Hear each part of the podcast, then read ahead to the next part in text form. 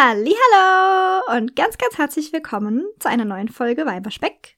Klugscheißen mhm. mit Magda und Pauline und wir haben nämlich heute noch einen Gast. Wir sind heute wieder zu dritt. mhm, dann würde ich sagen, lieber Gast, stell dich doch mal vor.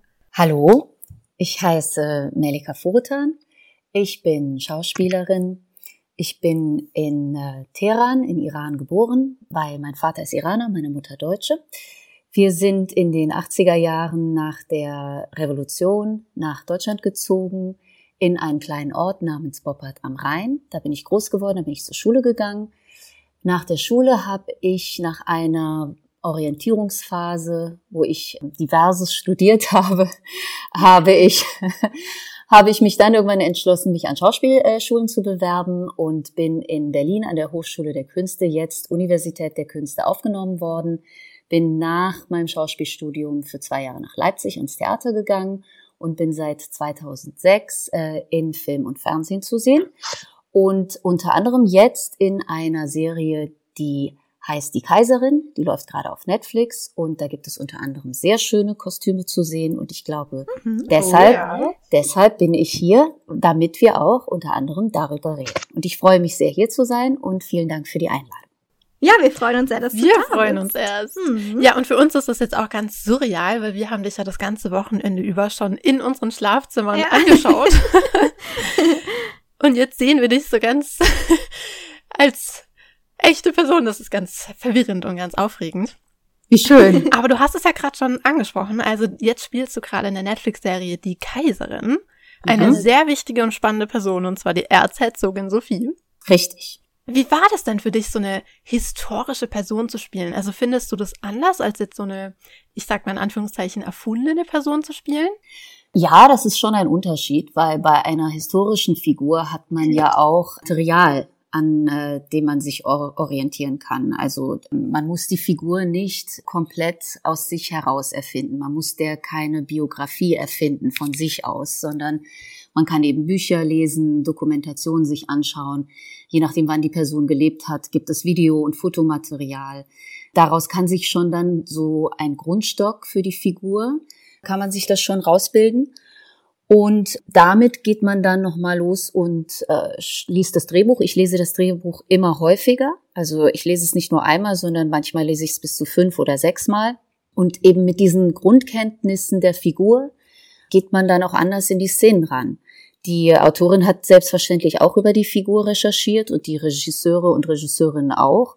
Und ähm, es klingt jetzt alles ein bisschen technisch, wenn ich es jetzt mal plastisch machen möchte. Zum Beispiel, wie ist das äh, Verhältnis der Figur zum Beispiel zu ihren Geschwistern gewesen? Oder wie war das Elternverhältnis? Waren das strenge Eltern? Gab es einen Todesfall in der Familie? Also das sind alles Dinge, die ich über die Erzherzogin erfahren konnte und dann gibt es eine Spielszene, wo ich zum Beispiel auf meine Schwester Ludovica treffe, gespielt von Jördis Triebel, die Mutter von der Elisabeth. Und weil ich natürlich weiß, dass die ein gutes Verhältnis hatten, spielt man diese Szene natürlich dann auch so und hat äh, biografische Kenntnisse darüber, wie die waren. Und ähm, deswegen ist es schon was anderes. Man denkt sich das dann nicht alles von alleine zusammen mit Regie oder Autorin aus. Und mhm. also was, weil du ja auch gerade gesagt hast, man kann ja dann auch Dokumentationen schauen und Bücher lesen und so. Gab es da irgendwas Spezielles, was dir geholfen hat, dich in Sophie ja, einzufühlen? Also, naja, es ist jetzt bei, äh, gerade bei der Figur, das ist ja jetzt nun ähm, die Erzherzogin äh, Sophie, die in den äh, sehr berühmten Ernst Marischka-Filmen von Wilma Degescher gespielt wurde und die äh, Sissi, bei uns genannt Elisabeth, die wurde äh, von Romy Schneider gespielt. Und das sind natürlich Dinge, da muss man jetzt gucken, an was genau orientiert man sich? Was möchte man nicht kopieren? Mhm. Was möchte man übernehmen? Ich glaube, die Menschen oder also die Zuschauerinnen und Zuschauer, die wissen, glaube ich, mehr über die Erzherzogin, über die Darstellung von Wilma Degescher, als dass sie jetzt äh, über Bücher über sie wissen, wenn es jetzt nicht gerade Historiker mhm. oder Historikerinnen sind, ja. Also natürlich habe ich mir diese Filme nochmal angeschaut und ich habe ein Buch über die Erzherzogin gelesen. Wir haben unglaublich viel Material auch zur Verfügung gestellt bekommen von Produktionsseite. Äh, da habe ich immer wieder reingelesen. Ich habe mir natürlich ähm, Bilder angeschaut von ihr. Aber da wir jetzt nicht eins zu eins die Historie kopieren, hatten wir natürlich auch einen gewissen Freiraum, ja, also wo wir äh, etwas verspielter damit umgehen konnten. Ja, das merkt man. Das, das war nämlich etwas, jetzt kriege ich gerade einen Frosch im Hals, das Magda und mir sehr gut an der Serie gefallen hat, dass die Erzherzogin Sophie viel mehr Raum bekommt. Und das finde ich toll, weil wir sind ja beide so kleine Sissy-Fanatiker und haben deshalb schon viel über sie und all die anderen Personen recherchiert in unserem Leben. Und ich fand es immer schade, dass die Sophie so wenig immer nur dargestellt wird. Und mhm. wenn, dann immer ausschließlich als die böse Schwiegermutter, was sie ja teilweise auch war, aber da war ja noch viel mehr. Ja, steckt viel, Und viel mehr dahinter. ist so schade. Total, Ja. dass da so Mhm. wenig erzählt wird. Und es hat mich gefreut. Also ich meine, ich hoffe ja auch, dass es eine zweite Staffel geben wird. Und ich hoffe, dass man da noch ein bisschen mehr einfach sehen wird in der Serie von Sophie. Also mich hat das, äh, wie ihr euch vorstellen könnt, auch sehr gefreut. Ja, dass die Figur ein bisschen mehr Raum bekommt und dass ich sie äh, komplexer spielen durfte und dass sie eben nicht ausschließlich böse war, was auch historisch so auch äh, äh, belegt ist, dass sie nicht nur die böse, krakelige Schwiegermutter war. Ja, also sie war eine Mhm. widersprüchliche, widersprüchliche Person. Ja. Also sie war der, sie wurde der einzige Mann am Hof genannt. Sie wurde die heimliche Kaiserin genannt. Sie wurde, äh, ich glaube, sie war eine sehr aufopferungsvolle Mutter. Sie war, glaube ich, auch so ein bisschen, äh, ja, sehr fromm. Wobei ich in anderen Büchern gelesen habe, dass das alles ein bisschen auch eher Bigotterie war. Man weiß es also nicht genau. Man sagt ihr einen heimlichen Geliebten nach. Das nehmen wir ja auch auf in unserer Serie, dass äh, im Grunde genommen der Franz gar nicht der legitime Sohn ihres, ihres Mannes ist, sondern der eben, also der heimliche Sohn eines Geliebten. Das ist aber auch nicht wirklich verifiziert. Da werden sich bestimmt auch einige Historiker in äh, ärgern drüber.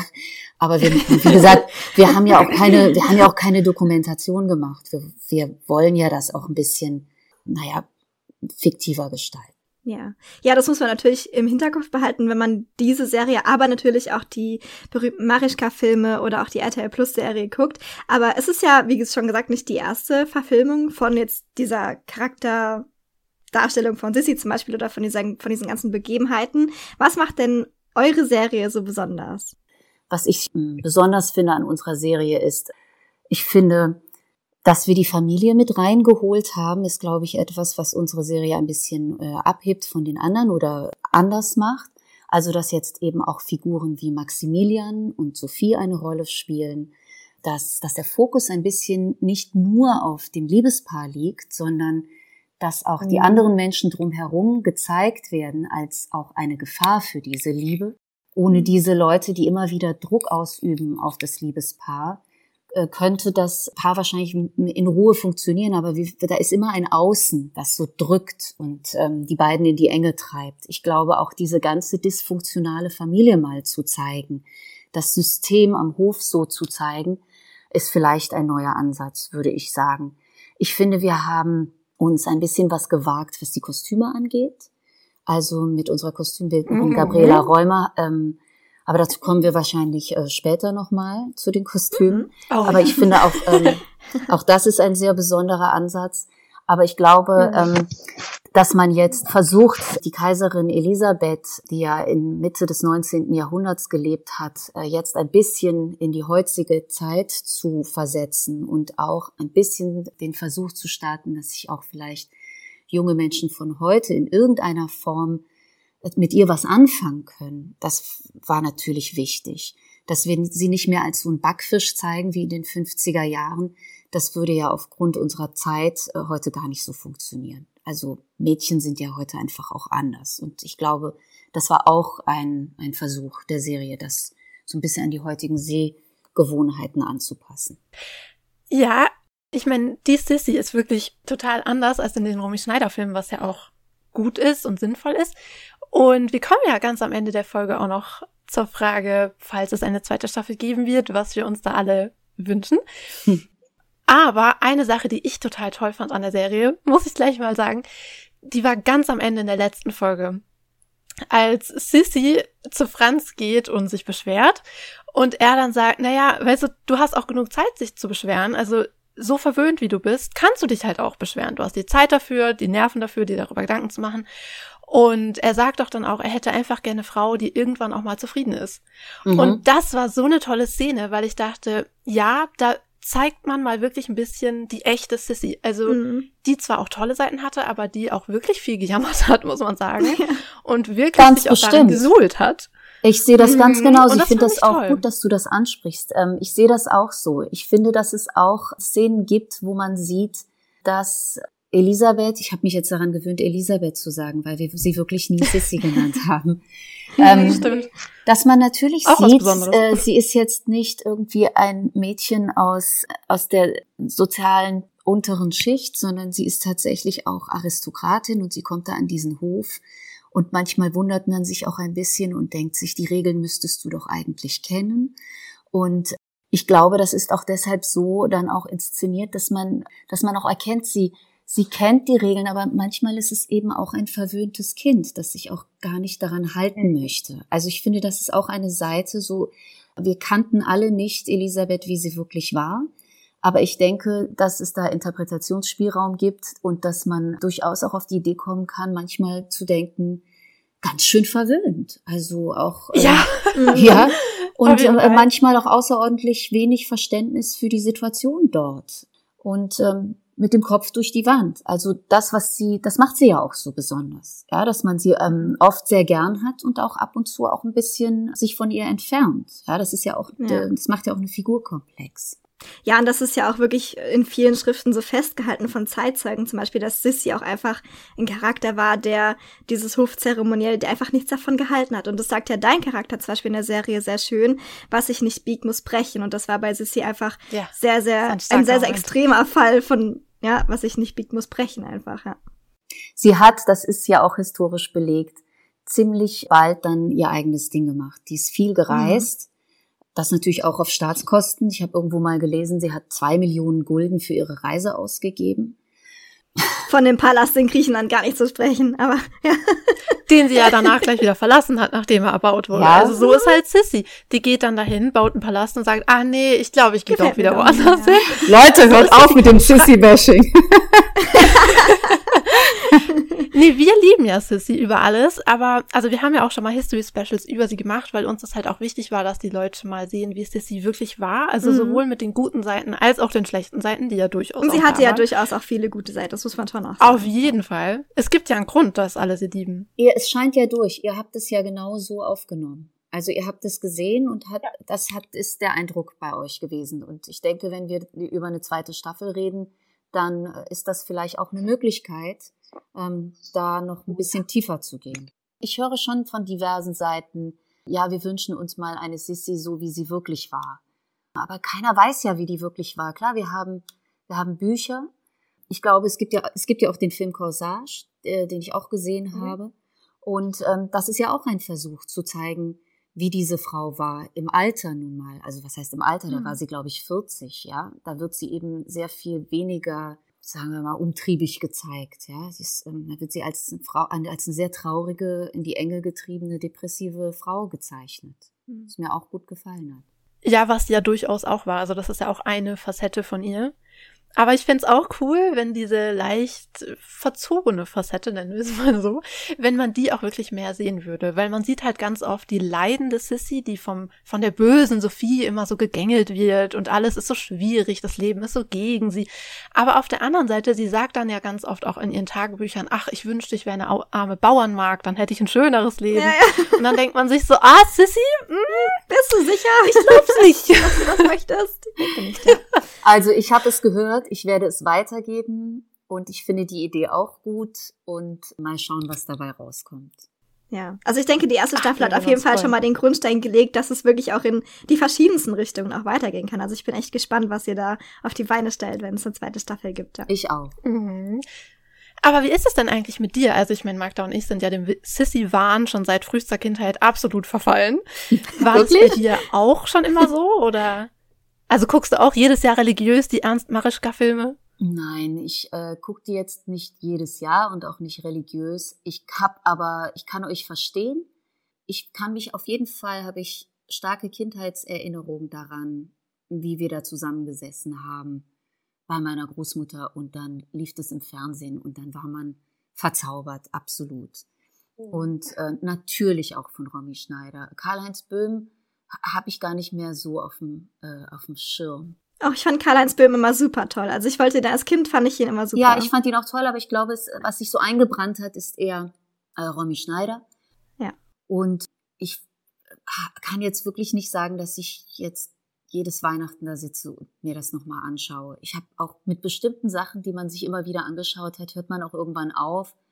Äh, Drei Nüsse für Aschenbrödel habe ich auch eine Zeit lang immer geguckt. Läuft ja auch immer an Weihnachten. Ne? Mhm. Oder, oder vom Winde verweht. Und das, dann gibt es plötzlich so eine Zeit, da, da macht man das nicht mehr. Also ich nicht mehr. Aber ihr macht es noch. Ja, also an Weihnachten auf jeden Fall. Das hatte ich auch mit Pauline, als wir die Sissy-Folgen aufgenommen haben haben wir natürlich auch da ganz viel drüber geredet. Also nicht unbedingt im Podcast, sondern so privat natürlich. Wir sind ja privat auch befreundet. ja, natürlich auch privat. Und äh, da hatten wir es auch davon und da habe ich auch gesagt, also ich gucke das jedes Weihnachten mit meiner Mutter, lieben gerne zusammen. Aber dann ist auch wieder gut. Also dann ist so ein Jahr Pause und dann am nächsten Weihnachten geht's ja wieder weiter. Aber diese Pause brauche ich dann auch. Also das ist so romantisch und so kitschig. Das äh, kann ich mir während dem Jahr nicht, nicht, nicht auch noch geben. Das ist halt zu viel des Guten. Ihr macht mir wieder Lust drauf. Vielleicht setze ich mich dann oh, ja. nächste Woche noch mal ja. hin. Aber ich habe es ja vor kurzem auch schon geguckt, so im Zuge der Vorbereitung. Also habe ich noch ein bisschen Zeit, bis ich es äh, noch mal anschaue. Ach, Sissi, bald ist ja wieder Weihnachten, dann können ja. wir wieder.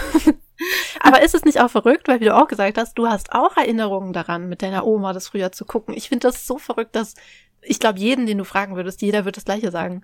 Dass er sich dran erinnert, wie er mit Plätzchen in der Hand Sissy guckt mit der Oma, der Mama. Mhm. Na klar, es gibt ja so Kindheitsrituale. Ich weiß, wir haben auch so vor Wetten das gesessen, aber das könnte ich mir heute auch ja. jetzt nicht mehr so angucken wie früher. Mhm. Ähm, ja, das stimmt. Ja, es sind halt Dinge, die sind so tief ver, ver, verwurzelt mit so einem, mit so einem Kindheitsgefühl. Und wie du auch so sagtest, mit Plätzchen und so, da gehören auch Gerüche dazu und mhm. da, das ist ja eine bestimmte Atmosphäre da erinnert man sich dann so an die Kindheit.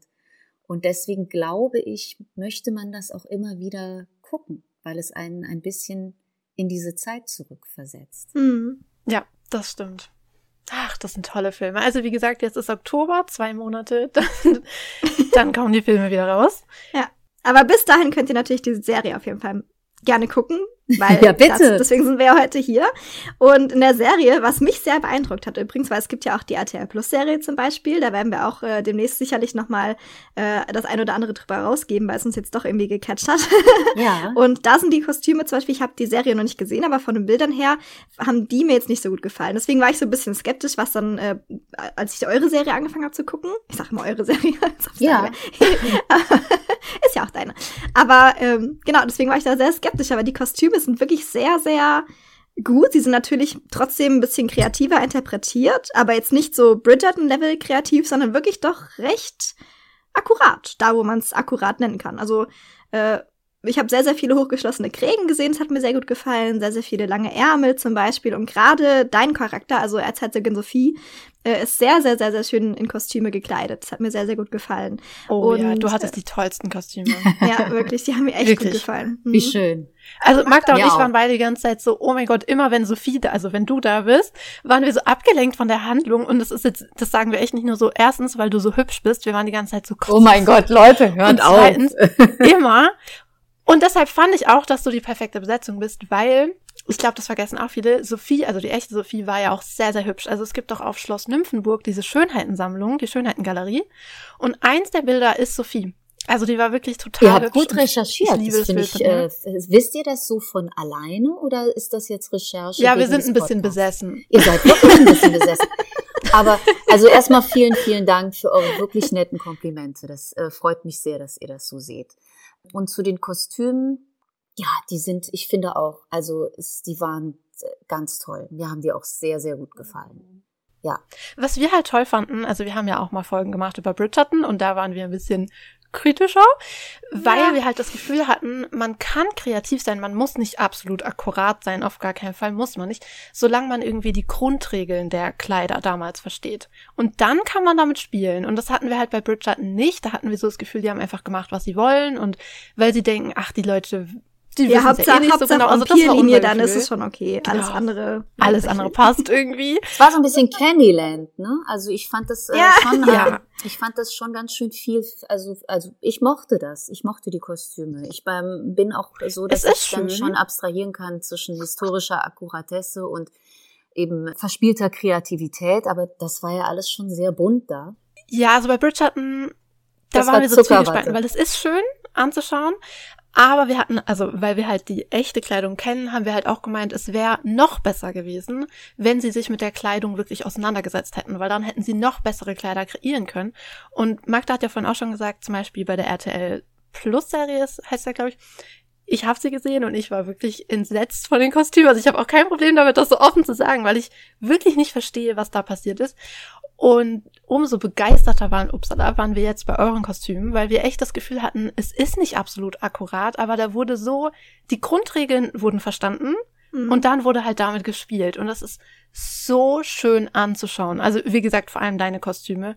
Wow. Und ich glaube, so, deswegen so haben mir halt auch gerade Sophies Kostüme so gut gefallen, weil gerade Sophie ist ja auch so die, nicht die treibende Kraft hinter diesem Hofzeremoniell, aber ja, sie ist ja zum Beispiel irgendwie. eine, sie ist ja eine sehr wichtige Figur in diesem Hofzeremoniell und deswegen hat, haben mir persönlich Sophies Kostüme so gut gefallen, weil die Kostüme sehr stark dem Hofzeremoniell entsprechen. Also natürlich wurden auch kreative Freiheiten genommen, aber absolut im Rahmen. Also die Farben waren auf jeden Fall sehr, sehr schön anzusehen. Es war nicht so knallebunt wie Bridgerton. Es waren einige Muster dabei, die vielleicht damals nicht ganz so existiert hätten, aber die Schnitte waren sehr, sehr schön. Die Accessoires waren auch super toll, finde ich, eingesetzt. Also sie hat ja oft so ein Kreuz hier an so einem Choker-Halskette an und so. Das war ja damals absolut en vogue. also, ja, das hat mir sehr, sehr gut gefallen. Ich sehe euch begeistert. Wie schön. Ja. Oh ja.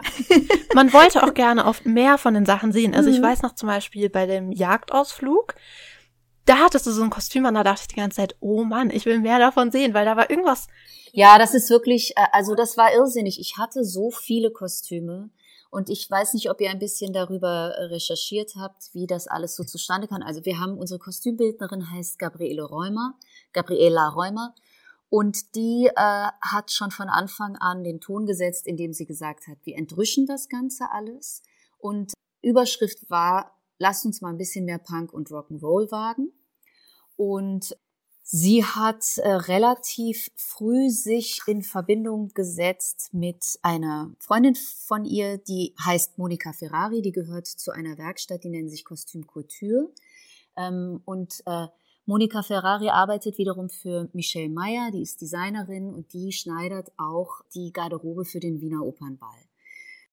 Und die haben sich zusammengetan und es, die haben 40 Kostüme haute couture, also wirklich geschneidert. Und insgesamt waren es in der ganzen Serie, ich glaube, an die 2000 Kostüme. Das wurde natürlich auch aus äh, diversen Fundussen oder Fundi, ich weiß gar nicht, was ist die Mehrzahl von Fundus, von Fundussen, sage ich jetzt mal, äh, rekrutiert. Also Gabriela ist nach äh, Italien gefahren, Gabriela ist äh, nach London geflogen, äh, in Wien hat sie im Fundus gesucht, äh, in Berlin denke ich auch. Also Sissis Hochzeitskleid zum Beispiel, daran haben die Wochen genäht. Es waren, glaube ich, 55 Meter Tüll unter diesem Rock verarbeitet. Die haben da Perlen auf Seidentüll gestickt, mit Hand, also in Handarbeit. Das war eine unglaubliche Arbeit. Und die haben dadurch, dass sie sich von den historischen Schnittmustern getrennt haben, gesagt haben, wie ihr das auch schon erkannt habt, es gibt eine Form, an die sich gehalten wurde, aber es wurde jetzt nicht wirklich historisch genäht. Das hätte die Zeit überhaupt nicht erlaubt. Dadurch wurden die ja, ähm, Frauen also auch schneller und konnten konnten mehr Kostüme in der in der Zeit äh, herstellen. Und ich weiß gar nicht, wie viele ich hatte. Ich glaube, ich schätze mal, ich habe jetzt nicht gezählt, 12, 14 Kostüme. Ja, also ich glaube, ich habe so, glaube ich, 15 gezählt. Ja, ungefähr. Ja. Und bin dann natürlich auch im Laufe der Zeit immer wieder zu Anproben gefahren. Ja, also ich glaube, wir hatten so an die auch zwölf Anproben, auch während des Drehprozesses. Äh, wenn ich dann mal einen Tag frei hatte, bin ich dann, bin ich dann äh, zu den, zu den Frauen und Männern in die Werkstatt und das, das war auch eine ganz tolle Atmosphäre. Also Maskenbild und Kostümbild haben sich in der Vorbereitungszeit eine riesige Halle zusammengeteilt. Und da hingen die schönsten Dinge und die tollsten Perücken. Und man kam rein und es war eine solche kreative Atmosphäre.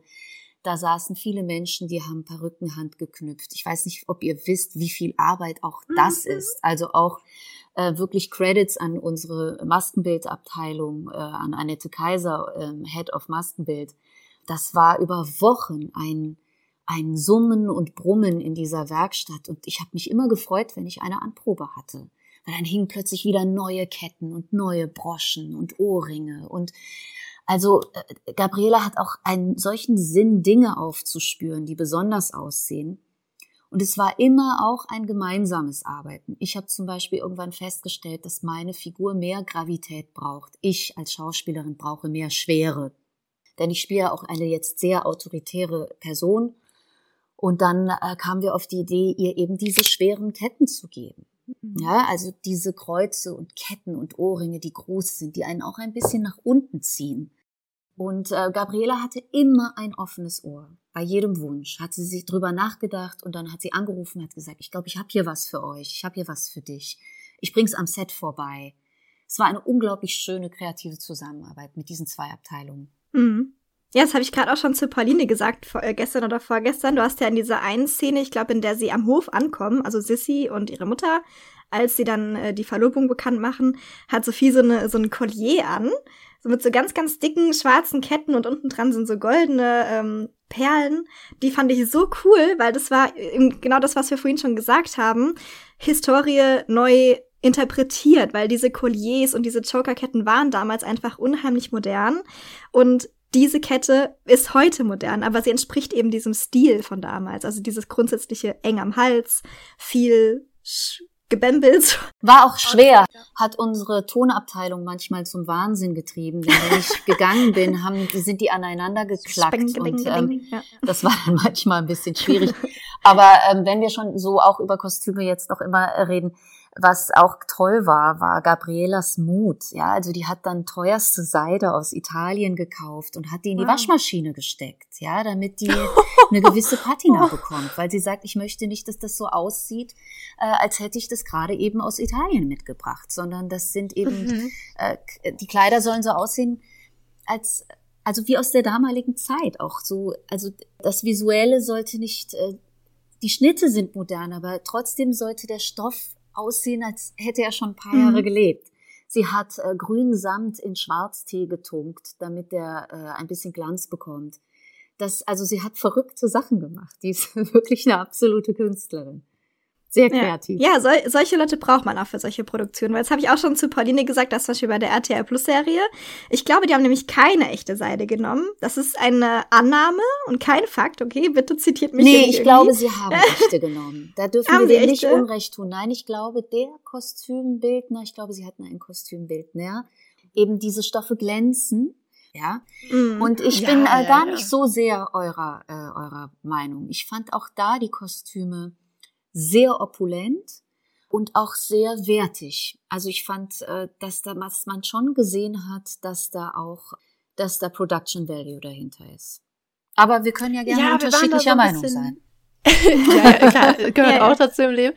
Ich glaube, unser Ding war halt so ein bisschen, es gab viele Kostüme bei der RTL Plus Serie, die hätte ich wahrscheinlich auf dem Papier total cool gefunden. Ja, die Entwürfe sehen auch echt schön cool aus für die meisten Kostüme. Genau, aber dann die Umsetzung, ich weiß nicht, die Stoffe sahen manchmal so, ja, komisch aus irgendwie. Aber vielleicht ist es auch wirklich, da hat wahrscheinlich jeder einen anderen. Jeder hat seinen, äh, ja. Aber das. Ja, vielleicht wollten sie auch einfach, dass die Kostüme, da, weil es eben dadurch ein bisschen opulenter vielleicht aussieht, ja, dass die einfach mehr glänzen. Aber ich hatte manchmal den Eindruck, dass sie vielleicht keine Screentests zum Beispiel gemacht haben mit den Kostümen. Das kann ich alles nicht sagen. Halt ich glaube, ihr, ihr müsstet aber, dazu äh, jemanden äh, einladen, der euch da oder die euch da wahrscheinlich irgendwie auch Fakten geben kann.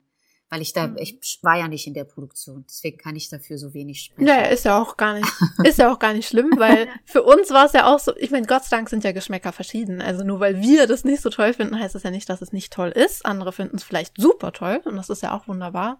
Ich meine, das ist Entertainment. Letztendlich soll es die Leute erfreuen und solange Leute es schön finden, ist ja wunderbar. Aber das war halt genau das, was uns bei eurer Produktion so, unglaublich positiv aufgefallen ist, weil wir es halt gesehen haben und dachten, wow, das sieht wirklich wertig aus. Also es, es sieht, aus, alles es so sieht aus, nicht nur wertig aus, ich finde, es sieht auch aus, als hätte sich jemand wirklich hingesetzt und hätte seine Hausaufgaben gemacht und wusste, weiß genau, was, was sie tut, ja. Sie hat, äh, sie hat, das meinte ich auch irgendwann mal äh, gehört zu haben oder gelesen zu haben, dass sie sich auch an äh, sehr viel mit äh, Christian Dior und Alexander McQueen beschäftigt hat. Also sie hat, ja, sie habe ich auch gelesen und das fand ich total witzig. Sie hat gemixt, also ich bin mir gar nicht so, äh, ich habe sie gerne getragen, die Kostüme, und ich äh, bin genauso ein Fan wie ihr. Ich schaue sie auch unglaublich gerne an. Ob sie wirklich historisch so akkurat sind, ihr sagt oh. ja, also man sieht ähm, akkurat genug für eine Fernsehserie auf jeden Fall. Genau, also würde ich auch sagen. Ja, ja, ja, auf jeden Fall. Akkurater als die meisten. das, was du gerade gesagt hast mit Christian Dior und so, das habe ich auch in einem Vogue-Interview gelesen mit der Kostümbildnerin. Und ich fand es total witzig, weil ich glaube, das habe ich zu Magda gesagt, oder vielleicht habe ich es nur gedacht, ich weiß schon gar nicht mehr.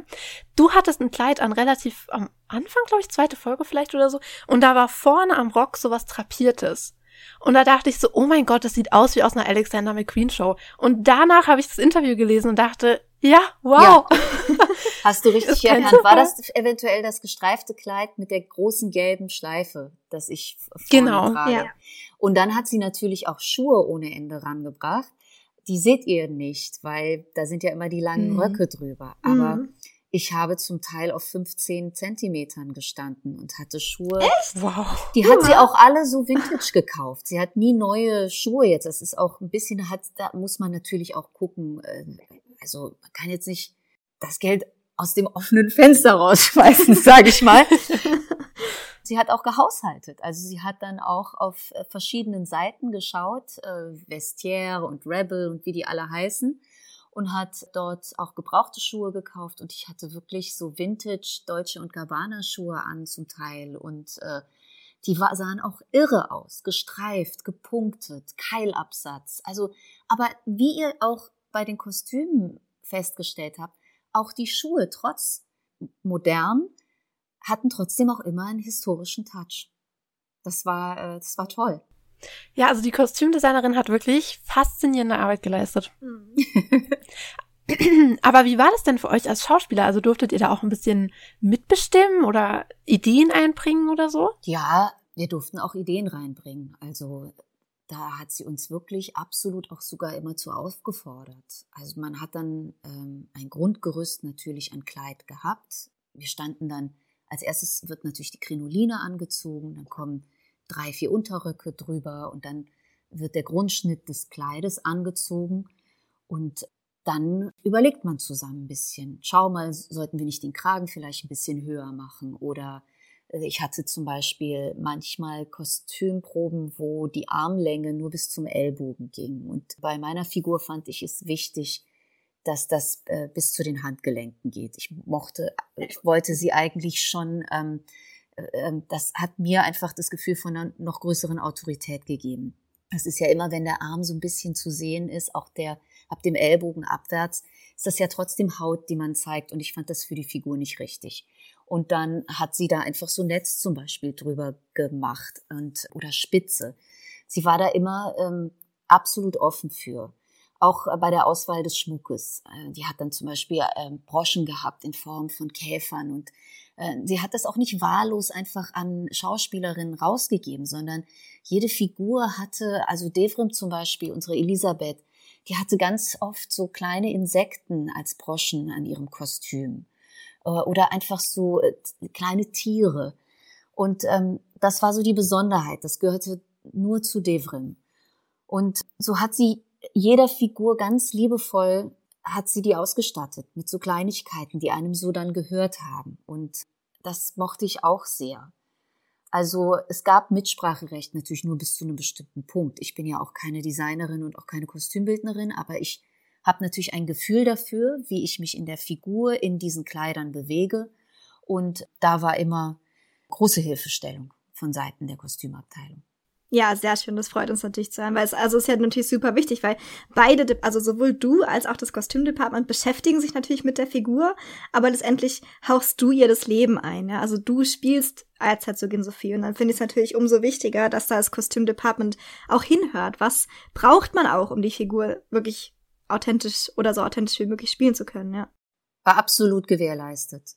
Auch wiederum muss ich auch hervorheben, auch die Maskenabteilung, aber auch Szenenbild, Ausstattung, das sind ja auch alles Dinge, die zum Film gehören. Und auch da war, wurde bis ins Detail unglaublich liebevoll und äh, hart und akribisch gearbeitet die Schlösser, in denen wir drehen durften, die Gänge, die hohen Decken, die wirklich echten Gemälde, die da hingen. Es gibt eine Geschichte aus dem, aus dem Schloss in äh, Pommersfelde, war das, glaube ich. Also da durften wir in einen Raum rein, der war so kostbar, dieser Raum, und vor allen Dingen der Boden. Und das ist die Szene, wo ich auf allen Vieren, Anfang der Folge zwei, ist das die Einleitung, wo ich auf allen Vieren auf diesem Boden bin und weine um mein, um mein verstorbenes Kind, das da ja kurz als Geist auftaucht und wieder verschwindet. Und die Bitte war, keine echten Tränen zu vergießen, denn diese Tränen könnten den Boden beschädigen. Also so mhm. kostbar waren die Orte, an denen wir uns aufgehalten haben. Und das gibt natürlich auch deinem Spiel etwas. Mhm. Also in dem Moment, als ich gehört habe, ich darf keine echten Tränen ver vergießen, wurde ich natürlich ein bisschen sauer. Das hat sich mir erst nicht wirklich erschlossen. Aber äh, später habe ich natürlich gedacht, natürlich, das ist alles sehr, sehr wertvoll.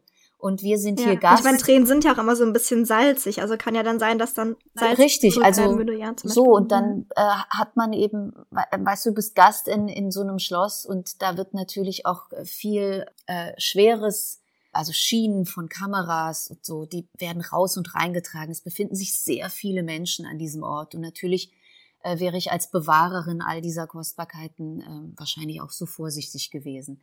Aber um den, auf den Punkt zurückzukommen, also all diese Departments äh, haben äh, unglaublich natürlich viel dazu beigetragen, dass wir unsere Figuren so spielen konnten. Es kreiert ja eine Atmosphäre. Ja, total. Aber habt ihr denn auch unter den Kleidern Korsette getragen, weil du schon vorhin angedeutet hast, dass ihr die Originalschnitte aus dem Fenster geschmissen, also die Kostüme die Leute aus dem Fenster geschmissen haben? Weil das war ja bei Bridgerton, war es ja auch so eine, nicht kontroverse, ist jetzt auch so ein großes Wort, aber die hatten ja zum Beispiel Korsette drunter, obwohl sie es nicht gebraucht hätten. Also wir haben alle Korsette drunter. Alle? Getragen. Ah, krass. Alle. Okay. Also Hofdamen, alle Komparsinnen äh, in, in dem Schloss wir haben alle Korsette getragen und das war jetzt nicht unbedingt das, äh, sagen wir mal, angenehmste äh, Erlebnis. Ja, aber es hilft auch trotzdem. Auch die Männer haben zum Teil Corsagen getragen. Also oh, äh, Philipp Froisson, unser äh, äh, Franz und ich meine auch Maximilian, also Johannes Nussbaum, die haben zum Teil auch unter un ihren Uniformen Corsagen getragen. Mhm. Es gibt eine andere Haltung. Man steht wirklich gerade die Corsagen werden auch, die waren nicht geknüpft, sondern die wurden wirklich gezogen. Und ähm, dann nützt es auch nichts, dass man sagt, okay, äh, ich esse jetzt mal nix, damit ich irgendwie besser in die Corsage passe, sondern ähm, die werden halt immer bis zum Rand gezogen. Das heißt, man leidet immer darunter. Man kann dann auch nicht den Bauch einziehen oder so, weil das macht ja die Corsage für einen es ist wirklich bei uns allen am Ende des Drehtages so gewesen, als diese, diese äh, Corsagen aufgeknüpft wurden, ging ein wirklich allgemeines äh, Aufseufzen durch die Räume, weil wir, also es hat dann erleichtert, wenn, wenn die Dinger dann gelockert wurden. Das macht schon was. So. es ist sehr, sehr eng. Ja, das glaube ich. Aber ich find's toll, also weil wie du auch gesagt hast, es verändert die Figur, es verändert die Haltung. Deshalb ja. finde ich toll, dass sie es euch gesagt haben, dass ihr es machen sollt und ihr es dann auch gemacht habt. Und auch, dass die Männer welche getragen haben, weil zum Beispiel Franz Josef ist ja auch bekannt dafür, dass er Korsett getragen hat. Und das finde ich toll, dass er das dann auch gemacht hat. Ja. Und er hat genauso gelitten ja. wie wir. Geteiltes Leid, halbes Leid. Jahrhundert. Ja. 20. Jahrhundert. ja. Man fragt sich dann natürlich schon, wie haben die Frauen das früher ausgehalten? Ich glaube, wir haben das ja eine Zeit lang gemacht, über ein paar Wochen und konnten äh, uns danach auch absolut wieder entspannen. Aber wie die, man denkt natürlich schon nach darüber, wie Frauen das damals ausgehalten haben und auf Dauer war das natürlich auch absolut schädlich für den Körper. Die Frauen hatten Organschäden durch diese feste Schnürung der Korsette. Ja, das ist. Hast du dazu eine Information? Also, sorry, ich wollte dich nicht unterbrechen. Nee, ich, nee, weil wir haben auch mal länger uns mit Korsetten beschäftigt. Und eigentlich ist das manchmal auch so ein bisschen Missverständnis, weil Korsette sind nicht bequem und waren auch für den Körper der damaligen Frauen sicher nicht das gesündeste. Aber wir denken heute auch ganz oft, dass Korsette immer so festgeschnürt wurden. Also auch wenn man das zum Beispiel im Museum sieht, die sind ja immer Kante auf Kante. Das war aber gar nicht unbedingt so. Also klar haben viele Frauen das so gemacht, weil es halt irgendwie modisch war. Aber man musste das nicht so machen. Und eigentlich war das Problem dieses Festschnüren. Das war das Problem. Aber nicht das Korsett als solches. Also wenn du einfach nur ein Korsett so getragen hast, nicht Kante auf Kante, dann war es einfach normales Stück Unterwäsche, so wie ein BH heute auch. Das war, es war halt formgebend Problem. eigentlich mehr. Es war formgebend, und formgebend. Es war formgebend, aber genau, um eine bestimmte Form zu erreichen, muss man natürlich auch einen gewissen Zug draufsetzen. Und jetzt hatten, war das auch bei uns nicht bis zum Anschlag ge gezogen, aber schon schon ganz schön. Also ich kann jetzt nicht sagen, dass ja, das äh, ich. ich da juchzend durch die Gegend gelaufen bin es, es war wirklich, glaubt mir, am Ende des Tages eine absolute Erleichterung, wenn diese äh, Fäden sich dann wieder so ein bisschen gelockert haben. Aber richtig, ähm, es ist formgebend und wahrscheinlich haben die Frauen damals auch nicht alle bis zum, äh, bis zum Extrem gezogen. Aber wenn man jetzt zum Beispiel, also Sissys Wespentaille ist ja berühmt. Jetzt war sie, glaube ich, ja. auch eine sehr äh, ausgehungerte Frau, eh sehr mhm. dünn und immer dünner werden wollend. Und da, glaube ich, wurde auch ordentlich gezogen. Ich kann mir nicht vorstellen, dass es der an dem am Abend gut Fall. ging. Ähm, ja. Es war halt die Mode damals und man fragt sich dann auch wieder, warum war das eigentlich Mode? Warum haben sich Frauen so angezogen? Wir haben dann so ein bisschen rumgesponnen. Gabriela äh, Räumer hat dann irgendwann gesagt, naja, die Frauen hatten am Hof nichts zu sagen. Und wenn man schon nichts zu sagen hat, dann möchte man vielleicht wenigstens in irgendeiner anderen Form gesehen werden.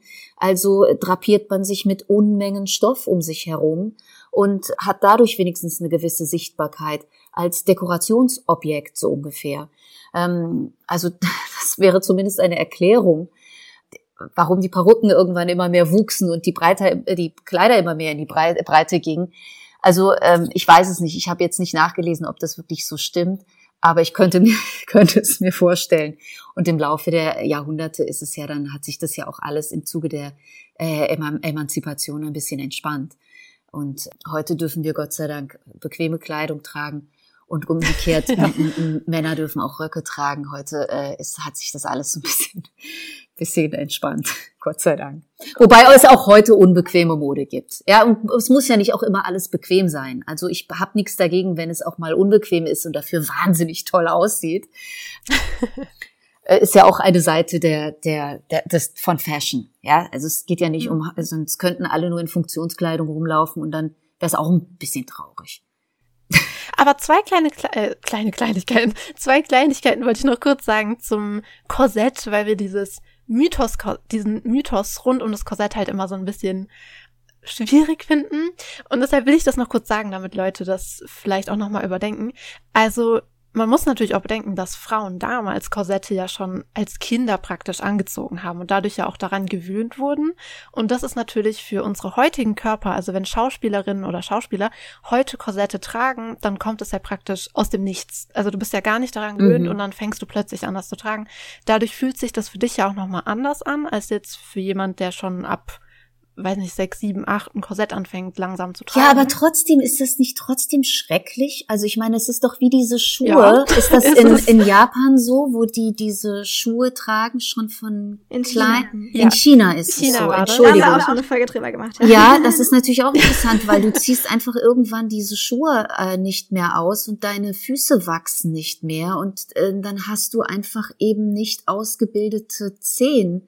Und ich kann mir vorstellen, dass das auch un äh, glaubliche Schmerzen zubereitet hat, äh, bereitet hat. Und ähm, das war eben auch eine, ein Schönheitsideal und so auch das äh, Korsett.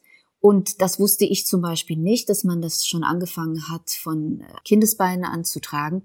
Aber deswegen erkläre ich mir da auch natürlich so ein bisschen auch die Organschäden mit, dass wenn man das wirklich von Kindesbeinen angetragen hat, ich sehe schon, ihr seid damit nicht einverstanden. Ich sehe schon, ah, das ist nicht ganz richtig, was du da sagst, Melika. Klar, natürlich, wenn ihr sagt, man hat es nicht so zurecht, also man hat es nicht immer so bis auf Anschlag gezogen, okay. Und trotzdem, lasst uns doch mal einig sein darüber, dass das wirklich nicht angenehm war. Äh, nee, auf gar keinen Fall. Nein, nein, das Fall. glauben wir auf jeden Fall, dass ja. wenn man natürlich mehrere Monate am Stück immer jeden Tag Korsett trägt, das ist mit Sicherheit nicht angenehm. Aber es ist nee, im Prinzip, nee, nee. also ja, es war ja, war ja auch nicht immer gleich die Form. Das Korsett hat sich ja auch verändert Ja, über, den, genau. über den Lauf der Jahrhunderte. Also das muss man ja auch natürlich bedenken, dass wir heute, wenn wir über Korsett reden, reden wir natürlich über diese krassen viktorianischen, ja, Ja. diese, diese Sanduhr-Silhouette. Das war ja, Ja, nicht genau. immer der Fall. Ja, also diese Zeit, in der ihr jetzt praktisch gedreht hat, also Mitte, Ende des 19. Jahrhunderts, das war ja gerade diese, wo es diese extremen Formen angenommen hat oder be zu begonnen hat anzunehmen, beginn, begonnen hat. Ja, doch, begonnen Deutsch? hat anzunehmen, weil Grammatik, Dankeschön. Nee, das ist, das ist genau richtig, was Magda gerade gesagt hat. Deshalb sagen wir das auch. Also nicht, um dich zu berichtigen, auf gar keinen Fall, sondern weil Könnt wir halt das so schade finden, dass Leute sage. oft. Bitte ich darum, dass Nee, nee, mich ich meine, du hast es ja getragen, also weißt du ja mehr als wir, weißt du, was Ja, ich meine? ja. Wir hatten es ja noch nie an. Aber das ist eben genau der Punkt, dass Leute das oft ein bisschen vergessen, dass Korsett eben nicht gleich Korsett ist. Und das Korsett, was ihr jetzt zum Beispiel getragen habt in der Serie, gerade so in den 50ern, 60ern, 70ern wurde das Korsett ja wieder sehr steif und sehr eng und sehr schmal. Und das ist natürlich sehr, sehr unbequem. Also keine Frage, das kann nicht bequem sein. Auch in, in, äh, im Zusammenhang mit der Breite der Kleider und der Krinolinen, die man drunter gekleidet hat und dieser wirklich großen Menge an Stoff, ist es etwas, das mit der Zeit an, an so einem Drehtag, man ist so unselbstständig und so abhängig äh, von anderen. Also man kann nicht eben mal kurz raus vor die Tür und sich ein Glas Wasser holen oder auch der Toilettengang, sagen wir es mal ehrlich, ist jetzt nicht besonders einfach, äh, ähm, diese Stoffmengen hochzuheben. Und diese kleinen Unselbstständigkeiten summieren sich im Laufe des Tages. Also man ist immer dabei, jemanden zu fragen, kannst du mir das äh, und kannst du das kurz wegheben? Und man quetscht sich so irgendwie durch die Tür und äh, man kann sich auch nicht wirklich anlehnen am Stuhl. Wir hatten dann immer Hocker, dann haben wir hinten die Krinolinen hochgehoben, haben uns dann über diesen Hocker ges ges gestellt und dann gesetzt. Und immer natürlich der gerade Rücken. Das war natürlich im Laufe des Tages, wurde man dadurch, oder zumindest ich, ein bisschen aggressiver, äh, als ich es eigentlich sein wollte. Ja, und da Ja. musste mich da an manchen. Stellen so ein bisschen zusammenreißen. Das heißt, auch da wieder, ja, dass man sagt, okay, jetzt trage ich das für drei, vier, fünf Monate Drehzeit, ja, und dann ist vorbei. Aber dann schweift immer wieder der Gedanke ab, wie war das für die Frauen damals? Die haben das ihr Leben lang und täglich getragen, zumindest am Hof. Ja, also was, Mhm. was war das für ein Leben? Wie hat sich das gestaltet, wenn man einfach so unfrei war in seinen Bewegungen, in seinem Aber man muss ja auch gar nicht frei sein. Also gerade zum Beispiel Erzherzogin, äh, Erzherzogin Sophie oder auch Sissy sehen wir auch sehr schön in der Serie. Ihr hattet ja immer einen Hof, also diese Charaktere hatten ja immer einen Hofstaat an Damen um sich herum. Also das muss man natürlich auch bedenken, dass zum Beispiel einfache Frauen hatten ja nicht so eine straffe Wespengeschnitte Taille oder diese krassen Krinolinen drunter. Nein, aber die mussten ja auch Aber sie hatten arbeiten. auch Krinolinen an. Ja, Ja, die, genau, hat- die hatten auch Krinolinen, Das- aber andere. Aber das war nun mal jetzt, wenn wir ins Volk reingehen und auf die Frauen gucken, die gearbeitet haben, die den ganzen Tag Wäsche gewaschen, gekocht und äh, geputzt und äh, in, irgendw in, in Gießereien gearbeitet oder sonst irgendwas. Äh, daran sieht man natürlich die Damen am Hof, die mussten auch nicht schwer arbeiten. Die haben dann in den Gängen und unter den, unter den Kandelabern gestanden, äh, während die anderen natürlich gar nicht solche Kleider tragen konnten, weil sie das komplett bei ihrer Arbeit gehindert hätte. Ja, das äh, erfährt man natürlich auch erst dadurch, ähm, Mhm. dass man plötzlich so ein, Ja. ein Gespür für bekommt und denkt, ach so, da diese Mode und dort eben die. Und das hat natürlich beides sein, seine Gründe. Ja. Ja, ist Deshalb ja war wie heute immer spannend, noch auch so ein bisschen wie, wie High Fashion zum Beispiel und Street Style, ja. Beides ist Mode heutzutage. Und genauso gab es eben damals auch die Hofmode. Es gab ja eine richtige Parure, die am, Ho am Hof auch getragen werden musste. Das war ja Pflicht. Und genauso war es eben auch, gab es die Street Style von damals, ja. Also diese kleineren Krinolinen, vielleicht auch einfach nur, nicht, nicht mal Krinolinen, sondern man hat ja zeitweise auch einfach nur ähm, Petticoats drunter getragen, ein paar lagen übereinander, aber viele, viele Arbeiterinnen haben zum Beispiel gar nicht wirklich Krinoline getragen, wie man sich das heute vorstellt. Also diese Holz- oder teilweise auch Stahlkonstruktion, das hat man wirklich nur am Hof getragen, ja.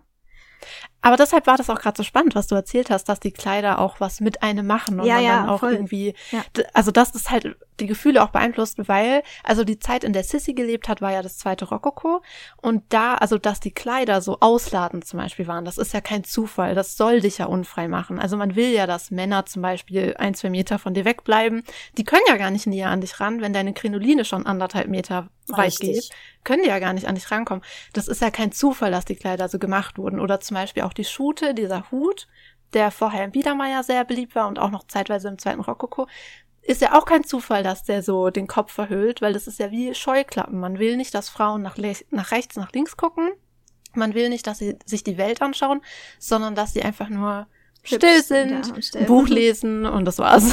Vielleicht ein Bild malen, sticken und mehr nicht. Also Sehr traurig. die Kleider ist ja, aber es ist Ja. echt die Wahrheit und die Kleider sind ja immer nur ein Spiegel des Zeitgeistes und deshalb finde ich das so interessant, dass du, wenn du ein paar Monate diese Kleider getragen hast, das auch so wahrgenommen hast und so empfunden hast. Ich glaube alle. Ich glaube äh, wirklich alle, die mal sich auch nur für einen Tag in so ein äh, es ist natürlich auch wunderschön. Ne? Es, äh, also wenn ihr fragt, was das für ein, für ein Gefühl war, dann ist das natürlich auch was Erhabenes, dann plötzlich in in solchen tollen Stoffen rumzulaufen. Also es ist beides, ja. Einerseits gibt es einem dieses dieses Gefühl von also wirklich königlich sein und auf der anderen Seite das, worüber wir eben die ganze Zeit gesprochen haben. Also es ist, sind so Mixed Emotions, die da mitspielen. Mhm. aber hattest du auch ein bisschen dieses Prinzessin-Feeling? Ja, natürlich, also das Prinzessin-Feeling nicht. Ich war ja keine Prinzessin, aber natürlich, klar, als ich das erste Mal in diesem Kostüm stand, also eines der ersten, eine der ersten Anproben, ich habe wirklich den Mund nicht mehr zugekriegt. Meine Kinnlade war einfach, also vier Stunden lang unten. Ich habe mit offenem Mund da gestanden, habe mich dauernd gedreht und ah, also natürlich ist das ist es wunderschön, solche Stoffe zu tragen und solche Kleider. Ich glaube, das ist schon, ja, doch, jetzt weiß ich, was ich, was du mit Prinzessin. Ich merke das jetzt schon wieder so.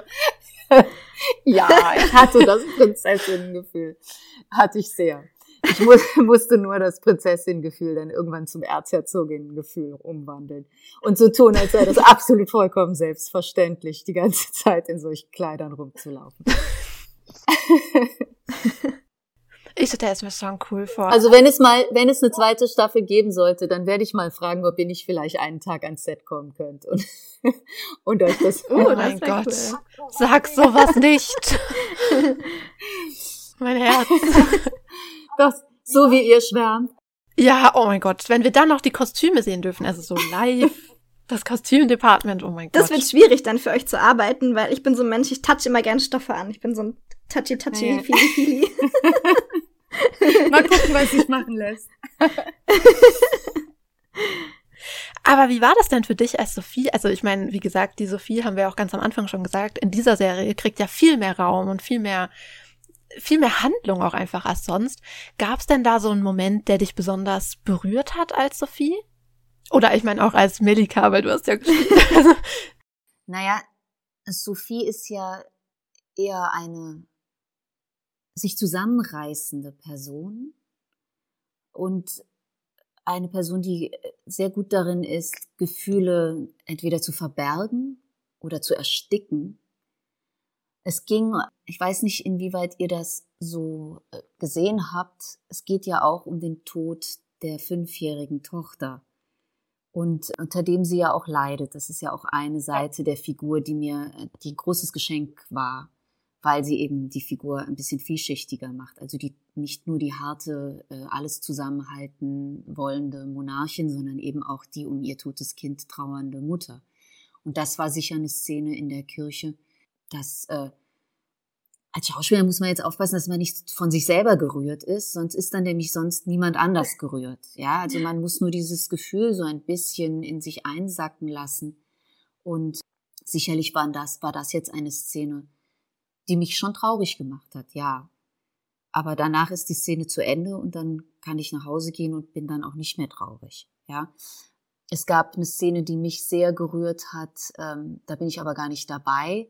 Das habe ich beim Zuschauen gemerkt. Das war die Stelle, wo Egon, der Rebellenführer, im Park erschossen wird, wo es um den Verrat geht.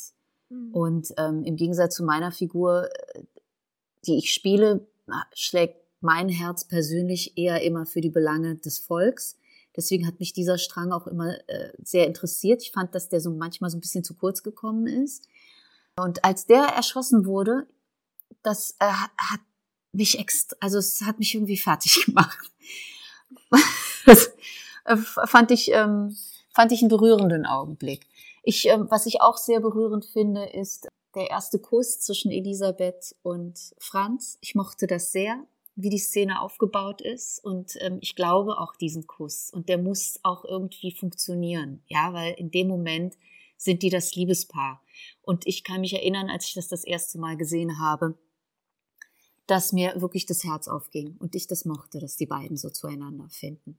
Es gibt viele Stellen, die ich berührend fand und ich finde es auch sehr berührend, wie der Maximilian so kämpft und dann plötzlich vor seiner Mutter steht und sie zu ihm sagt, weißt du was, du und deine Brüder und dein Vater und auch dieses Mädchen. Ja. Also ihr habt's alle nicht drauf. Ähm, so sagt sie es natürlich nicht, aber auch das wie, ähm, so wie so aber eigentlich schon. Aber, aber so wie Johannes das spielt, das hat mir sehr gefallen. Also wie dann plötzlich wirklich alles in ihm zusammenbricht, weil er einfach dieser mhm. ehrgeizige und sehr eifersüchtige, nicht gesehene junge Bruder ist, der da so kämpft mhm. und nicht immer recht hat, ganz oft auch nicht recht hat, aber aus der Figur heraus absolut nachvollziehbar. Das äh, das war auch eine Szene, die mich, ähm, die mich berührt hat. Ja, so einiges. Ich finde, das war aber wirklich auch einer deiner tollsten Momente, ja. als du zu ihm praktisch sagst, ihr Idioten. Ja. ihr kriegt ja alle gar nichts hin. Das fand ich so gut, weil es ist doch auch die Wahrheit. Also, sie sollte, also du solltest einfach regieren und Ruhe ist im Karton. Ja. Also, ja, besser ist, dass ich nicht regiert habe, weil ich glaube, ich hätte noch Jahrzehnte am Neo-Absolutismus festgehalten und mit mir wären absolut gar keine Reformen drin gewesen. Ja, jetzt war sie ja nun eine wirklich sehr konservative, am, am System festhaltende Person. Und ich glaube, das ist schon richtig, dass die alte Garde dann so ein bisschen zurückgetreten ist. Und jetzt kamen auch mit Franz nicht die größten Reformen, aber er hat zumindest ein Stück weit anders gedacht als seine Mutter. Ja, das, also das haben wir uns nämlich auch schon manchmal gedacht. Man denkt ja manchmal drüber nach, dass so manche Kleinigkeiten ganze Handlungsstränge in der Geschichte so beeinflussen können. Und stellt euch mal vor, Franz Josef hätte wirklich Helene geheiratet. Alles hätte anders laufen können, weil die Tatsache, dass Sissy zwar ein, also man denkt ja heute immer, sie wäre die Kaiserin des Volkes gewesen, aber so ist es ja eigentlich auch nicht. Sie hat sich ja eigentlich kaum um die Leute äh, interessiert. Das ist halt leider so. Und ist ja leider, also ist ja stattdessen in der Weltgeschichte herumgegondelt. Und stellt euch mal vor, die Nene wäre stattdessen da gewesen und hätte sich tatsächlich fürs Volk interessiert. Und hätte tatsächlich irgendwie interagiert und anders gehandelt. Alles hätte anders laufen können. Ich finde das so fasziniert, dass manchmal so Kleinigkeiten eigentlich so riesen Dinge beeinflussen können. Also hätte er sich nicht in Sissy verliebt, hätte man Sissy daheim gelassen. Ich meine, der Rest der Familie ist ja auch daheim geblieben am Geburtstag des Kaisers. Alles hätte anders sein können. Das Alles hätte so anders sein können. Ist das nicht das, was, äh, ist das nicht so Butterfly-Effekt, dass man sagt? Ja, ja, genau. Ja, genau. Gut, dann gehst du zurück und änderst eine kleine Geschichte im, im Rad der Geschichte und dann wird plötzlich alles ganz anders. Aber wir wissen es nicht. Es hätte, ja, bestimmt, es wäre vieles anders geworden, aber hätte, hätte. Wir wissen es nicht. aber aber kann man ja mal einen Film drüber machen. Jetzt, wo große Sissy-Saison ist, kann ja auch jemand mal auf die Idee kommen, einen Film darüber zu machen, wie es gewesen wäre, wenn Alternative Franz Geschichte. Helene äh, geheiratet hätte. Mal gucken, wie viele Leute sich das ansehen. Also. oh, wir würden es gucken. Sofort. Ich sehe, zwei Zuschauerinnen hat das Projekt schon. ja. ja, interessant, ja. Aber ich meine, wenn wir schon beim Filmen sind, wollen wir mal über eine Fortsetzung reden. Was, also, ich meine, wir wissen ja nicht, ob es eine geben wird. Wir hoffen es ehrlich gesagt sehr. Alleine schon, weil wir dich wieder sehen wollen als Sophie und die Kostüme wieder sehen wollen. Aber wenn es eine geben sollte, was wünschst du dir davon? Also für den Fall, es würde eine zweite Staffel geben. Jetzt sind wir ja auch ein bisschen, äh, jetzt gibt es ja die geschichtlichen äh, Fakten. Jetzt kann man jetzt nicht total sich was anderes ausdenken. Also weiß ich ungefähr, was auf, was auf meine Figur zukommen wird. Elisabeth wird Kinder bekommen. es ist schon übertragen, dass die Erziehungsansätze von Sophie andere waren als die von Elisabeth. Ich glaube, Sophie wollte für die Kinder eine militärische Ausbildung haben und äh, Elisabeth wollte das ganz und gar nicht. Also denke ich, dass es in einer zweiten Staffel darum gehen kann, also weitere Reibung zwischen Schwiegertochter und Schwiegermutter. Ich fände interessant den zunehmenden Machtverlust von Sophie, da mal ein Auge drüber drauf zu haben, auch die Entfremdung vom, vom Sohn, der ja auch mit diesem Machtverlust zu tun hat. Also wie geht ein Mensch, das finde ich auch übrigens auch im Heute sehr interessant. Also Menschen, die Jahre, Jahrzehnte lang an der Macht waren, die dann plötzlich abtreten müssen. Wie geht man damit um persönlich, mit dem Verlust von Macht? Ja? Mhm. Und man sieht ja schon an bestimmten Gesellschaftsschichten, dass ähm, ein Aufgeben der Macht ähm, durch, das, durch die Teilhabe von anderen Gesellschaftsschichten, dass sich damit bestimmte Menschen unglaublich schwer tun, ja, also sozusagen mhm. zu sagen, ich trete jetzt mal zurück, ich trete in den Hintergrund, ich lasse andere Leute rein, ich lasse andere Leute zu Wort kommen. Also das hat trägt ja oft schon toxische Züge, wie da Menschen mit umgehen. Und ähm, das wäre zum Beispiel auch eine Anbindung an heute. Also wie geht eine so machtvolle Frau damit um, dass sie es plötzlich nicht mehr ist? Und was macht das mit ihr persönlich? Das fände ich einen ganz interessanten Aspekt. Ich würde mir wünschen, dass die Geschichte um Leontine und die Unruhen im Volk und dass es da so ein bisschen noch weitergeht, dass man auch so ein bisschen mehr den Kontrast hat zwischen dem Leben am Hof und dem Leben, wie es damals für den Großteil der Bevölkerung wirklich war. Ich glaube, das finde ich auch noch mhm. spannend. Ja, das sind so Dinge, da würde ich mich freuen, wenn die in der, in der zweiten Staffel einen Fokus bekämen. Mhm. Ja, kann ich mir aber auch gut vorstellen. Also für all diese Dinge wurden ja, wie schon gesagt, auch super Grundsteine schon gelegt. Also ja, eben, genau. Und ja. viel, wir können ja jetzt nicht wahnsinnig viel erfinden, ja. Also es wird ja, bestimmt auch was dazu nee, erfinden. bitte nicht. Aber so, das sind, glaube ich, die Grundpfeiler, was jetzt meine Figur angeht. Diese zwei, die ich äh, genannt habe, also Machtverlust und Reibung mit Schwiegertochter weiterhin. Aber mhm. ich bin natürlich sehr, sehr gespannt, was sich unsere Showrunnerin Katharina Eisen, äh, was die sich da noch ausdenken wird und wie sie das, wie sie das dann auch äh, aufschreiben wird. Bin ich sehr gespannt mhm. drauf, weil sie hat ja, sie ist ja, ja. voll von Ideen. Und äh, ich bin auch schon sehr gespannt auf äh, ein paar harte Sätze, die wahrscheinlich Sophie weiterhin von sich geben wird. Da bin ich auch gespannt, was, äh, was Frau Eisen sich da ausdenken wird. Ja, also falls es eine zweite Staffel geben wird, sehr gerne. Ich bin gerne dabei. Ich habe die mhm. Figur wirklich gerne gespielt. Ich fand, also wir waren ein äh, tolles Team und äh, würde sehr gerne wieder in diese Arbeit zurückkehren. Also wir hoffen, dass es so sein wird auf jeden Fall. Weil auch die Sachen, die du gerade gesagt hast, diese Handlungsstränge, das fänden wir auch ziemlich spannend. Wir hoffen halt, weil wir natürlich so Sissy-Fanatiker sind, wie wir alle wissen, dass es halt so möglichst beim, bei der echten Geschichte bleibt. Ich glaube, das ist halt was, was uns oft stört bei Sissy-Verfilmungen, dass irgendwie die Leute immer so viel Eigenes noch dazu erfinden wollen oder dazu dichten wollen. Und das finden wir immer ein bisschen schade, weil wir immer der Meinung sind, Sissys Leben ist ja so spannend, also so voller Höhen und Tiefen. Da ist ja so viel schon da. Das wirkt ja, als ob ein als ob das jemand geschrieben hätte, das Leben. Ja. So spannend wirkt das.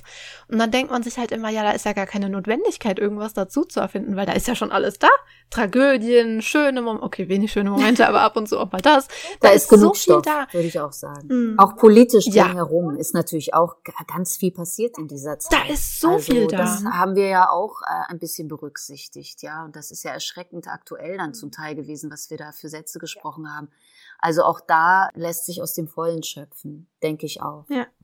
Das fand ich auch sehr gut, muss ich sagen, dass man da auch ein bisschen diese Revoluzer-Seite mit einbezogen hat. Ich hatte am Anfang so ein bisschen die Hoffnung, dass auch diese Szene, in der, oh, ich bin so, so schlecht mit Namen, in der dieser eine junge Revolutionär seiner kleinen Schwester, die dann auch die Schuhe von Sissi bekommt und so, diese Johannisbeeren, glaube ich, sind das, äh, gibt. Und ich hatte so ein bisschen die Hoffnung, dass es Luigi Lucchini ist. ich war so, yes! Weiß ich gar nicht. Müssen wir mal googeln. Nee, nee, es war ja, es war ja nicht Luigi Lucchini, aber. Nee, Magda hatte gerade die Hoffnung, dass das der Attentäter ist, der später Sissy umbringt, aber das kann ja gar nicht sein, weil der stirbt ja in der Serie. Also das ist ja der ja, ja, genau, der ist, ja, ist ja schon ist ja schon Geschichte jetzt genau. Der Tolle ist, das ist ja der, der später gefunden wird auf der dem, tot, auf dem Hof von der Gießerei. Ja. Ah, okay. Gut, das ist der. Was wir cool fänden, also kannst du ja vielleicht weitergeben. Gutes Wort für ein Seiling. Wenn man zum Beispiel auch mehr von Sissys Geschwistern sehen würde, weil die hatten ja Mhm. allesamt auch echt interessante, Interessante Leben. Leben, Das man, mhm. kriegt man oft gar nicht so mit. Und das finde ich auch super spannend, weil man auch ja in der Reaktion von Sissy auf deren Leben auch ganz viel über Sissy erfährt. Eben, apropos, Sissy ist nicht immer das nette kleine Ding. Also, zum Beispiel, die eine Schwester, ist das die Sophie oder die Marie? Ich glaube, die Sophie, die war doch auch verheiratet mit irgendeinem Fürst, Graf, irgendwas. Die wollte sich dann auch trennen und dann haben, hat die Familie gesagt, nee, das geht nicht. Und dann hat der Mann sie in eine Irrenanstalt einliefern lassen, weil er gesagt hat, du ja, die trennst dich nicht von mir. Und Sissy, war die Mhm. Sophie, gell? Und Sissy hat dazu nur gesagt, ja, geschieht ihr recht. Also die war da überhaupt total, Total gnadenlos, weil sie halt Mhm. meinte, naja, ja, Pech, wenn du dich von deinem Mann trennen willst, das ist das, was dann passiert. Dann landest du in der Irrenanstalt. Also so konnte Sissy auch sein. Ist auch Und es heute ist super interessant, sagen, eben auch mal sowas zu sehen. Königshäusern so, oder? Die Gnadenlosigkeit, die da bestimmten Dingen entgegengebracht wird. Also da hat sich nichts verändert, würde ich sagen. Die halten ja so fest an ihren, an ihren Zeremonien und Ritualen und an all diesen Dingen. Ich muss sagen, ich bin da kein Fan von, von diesen äh, royalen Geschichten und den Adelshäusern noch und den Monarchien. Ich gucke da immer drauf und finde das alles sowas wie, also ich verstehe gar nicht, dass, dass das heute noch existiert. Paulines Herz gerade so.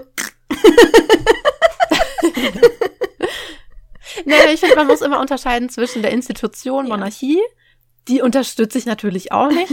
Aber wenn ich jetzt zum Beispiel die Queen gesehen habe, da ist bei mir immer das Herz aufgegangen. Ja, weil sie so eine alte, süße Frau war. Aber ich kann jetzt nicht sagen, dass ich tagelang getrauert habe. Ich habe natürlich einen gewissen, ja, sagen wir mal, Respekt für die Menschen, die da leben und dann über 90 Jahre lang mit ihr groß geworden sind und die da vielleicht auch viele Dinge auf eine bestimmte Art sehen, wie sie so, ja, also wie man sie auch anders sehen kann. Ja, aber ich ähm, muss jetzt nicht jemanden dafür blamen, wenn er um die Queen äh, trauert. Ich habe es jetzt nicht gemacht. Ich äh, kenne auch, habe sehr viel dann in der Zeit auch gelesen über das, was in der Regierungszeit der Queen auch stattgefunden hat, ähm, der ganze Kolonialismus, das ganze Commonwealth, was die sich da aufgebaut haben und weiter betrieben haben.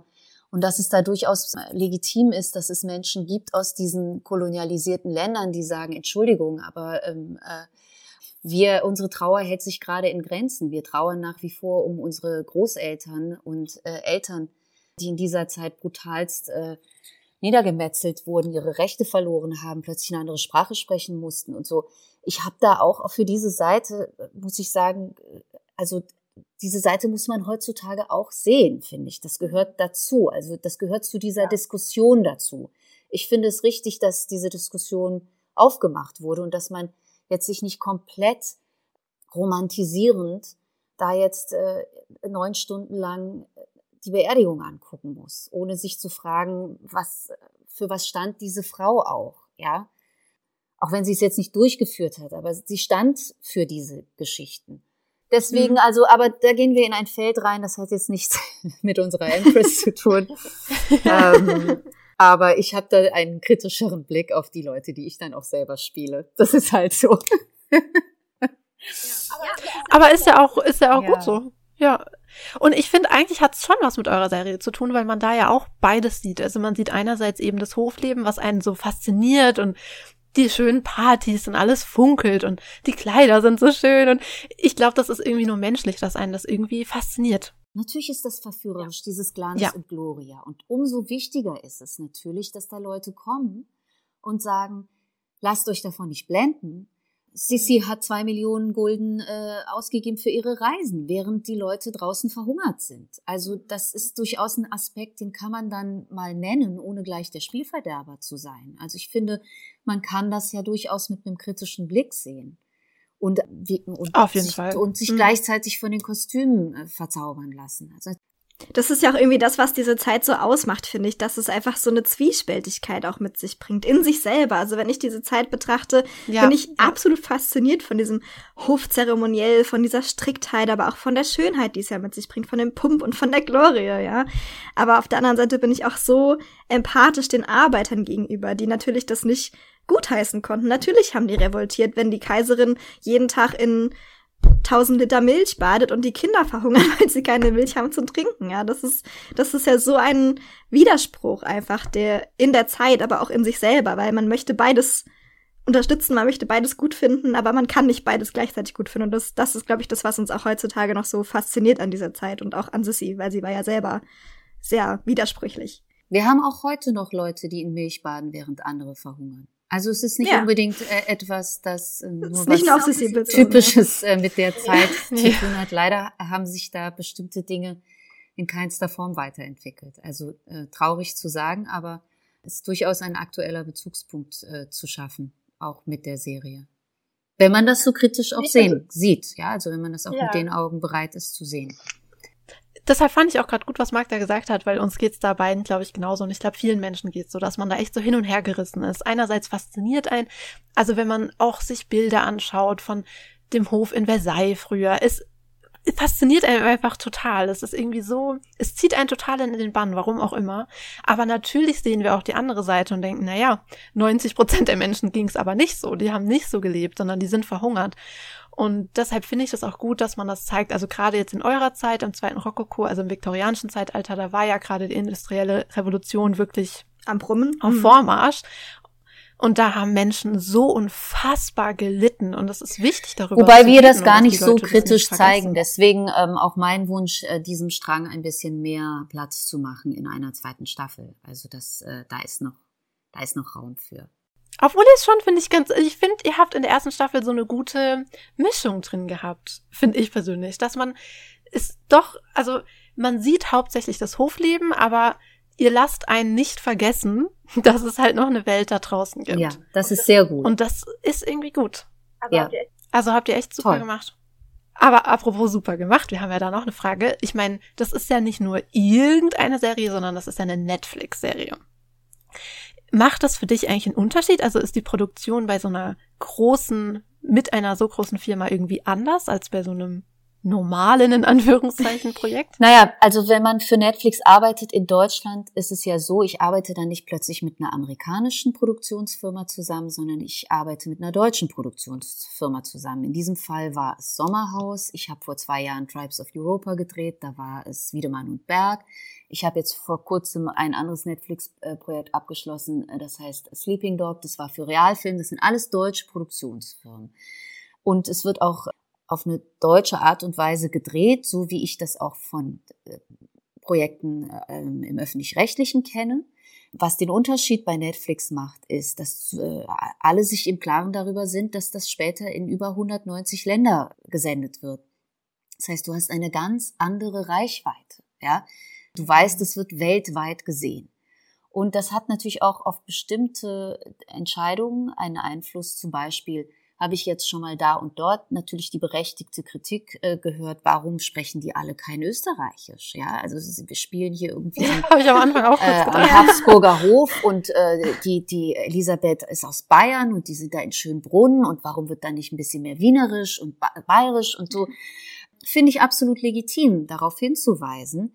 Es ist jetzt nur so, dass in über 190 Ländern eben kein keiner das äh, wichtig, wichtig findet und dass da das übersetzt wird auf Englisch und Türkisch und Französisch und Spanisch und Portugiesisch und in, äh, wirklich also Ukrainisch und es sind so viele Synchronisationen da am Start, dass man gesagt hat, ähm, wir produzieren das nicht nur für den deutschen Markt. Also entscheiden wir uns dafür zu sagen, wir holen jetzt aus dem Pool äh, der deutschen und österreichischen SchauspielerInnen, ja. Und das ist zum Beispiel etwas, das hat was mit Netflix zu tun. Ich finde, was auch anders ist, wenn man für Netflix arbeitet, ist, dass da natürlich durch das Budget, das auch vorhanden ist, ähm, ganz andere Türen geöffnet werden. Also ich habe jetzt historisch gedreht, ich habe ähm, Science Fiction gedreht, ich habe jetzt einen Horrorfilm für die gedreht und ähm, das ist natürlich, das sind Produktionen, die haben einen enormen Kostenaufwand. Also das Worldbuilding bei einem Science-Fiction-Film oder eben diese historischen Kulissen, das kostet alles sehr, sehr viel Geld. Und das ist natürlich äh, etwas, das ist das äh, Schöne an Netflix. Äh, da wird dann auch mal nachgelegt, ja, weil wenn man, also da werden keine Kosten gescheut, sagen wir mal so. Und das ist, das ist schön, weil es uns erlaubt, dann plötzlich andere Geschichten erzählen zu können. Mhm. Das ist, äh, ja, das würde ich sagen, ist so, so ein, eine der Unterschiede. Das finde ich, sieht man aber auch sehr schön bei Netflix, dass sie doch wirklich keine Kosten um ihn scheuen, weil das muss man sich natürlich auch für euch da draußen immer im Klaren sein, Welten, die nicht da sind, die schon vergangen sind. Dafür musst du immer Schauplätze ausfindig machen, die damals schon da waren. Die kosten ein horrendes Geld zu mieten für die Drehtage, die ihr dann dort drehen möchtet. Oder man muss es nachbauen, was unheimlich viel Geld kostet. Und bei Science Fiction oder Fantasy natürlich genauso. Also Stranger Things ist ja auch so ein Riesending. Ja, die mussten halt, die haben ganze Malls in Studios nachgebaut, weil es diese Malls so nicht mehr gab. Oder sie haben Malls gemietet, die umgebaut werden mussten. Das ist ein sehr, sehr hoher Kostenaufwand, der den sich wenig Studios leider leisten können. Das muss man auch so sagen. Deswegen finde ich es total äh, toll, dass Netflix da solche Produktionen auch wirklich vorantreibt und auch, ähm, ich will nicht sagen vorrangig, es gibt bestimmt auch genügend andere Produktionen, aber es gibt sehr viele Produktionen auf Netflix, die eben historisch sind, Fantasy-Genre, Science-Fiction-Genre. Also das finde ich unheimlich äh, toll, weil es natürlich auch die Fantasie als Zuschauer anregt, ja. Was auch sehr schön ist, dass Netflix da so eine gewisse Policy hat, was äh, Diversität angeht. Ja, also wo mhm. man auch sagt, dass die das sehr vorantreiben. Und man sagt, okay, äh, wir sind jetzt in einer Zeit angekommen, wo wir uns alle im Klaren darüber sind, dass es jetzt nicht mehr nur, also dass die Produktionen nicht alle so so weiß sind, ja, dass es einfach, äh, dass, mhm. Äh, dass das auch unsere Gesellschaft nicht abbildet. Ich gehe auch nicht vor die Tür und alle sehen so aus wie ich. Es ist einfach wirklich eine, also es ist wirklich so, dass äh, ich verschiedenste äh, Kulturen da draußen sehe und ich denke, also das ist jetzt aber eben, dass Deutsche nicht nur weiß sind, sondern unterschiedlichste mhm. Hautfarben mhm. haben können mhm. und auch Deutsche spielen. Und das ist auch das Schöne an Netflix, ja, dass mhm. das einfach mehr gepusht und gefördert wird und dass da mal so ein bisschen Luft reinkommt, ja.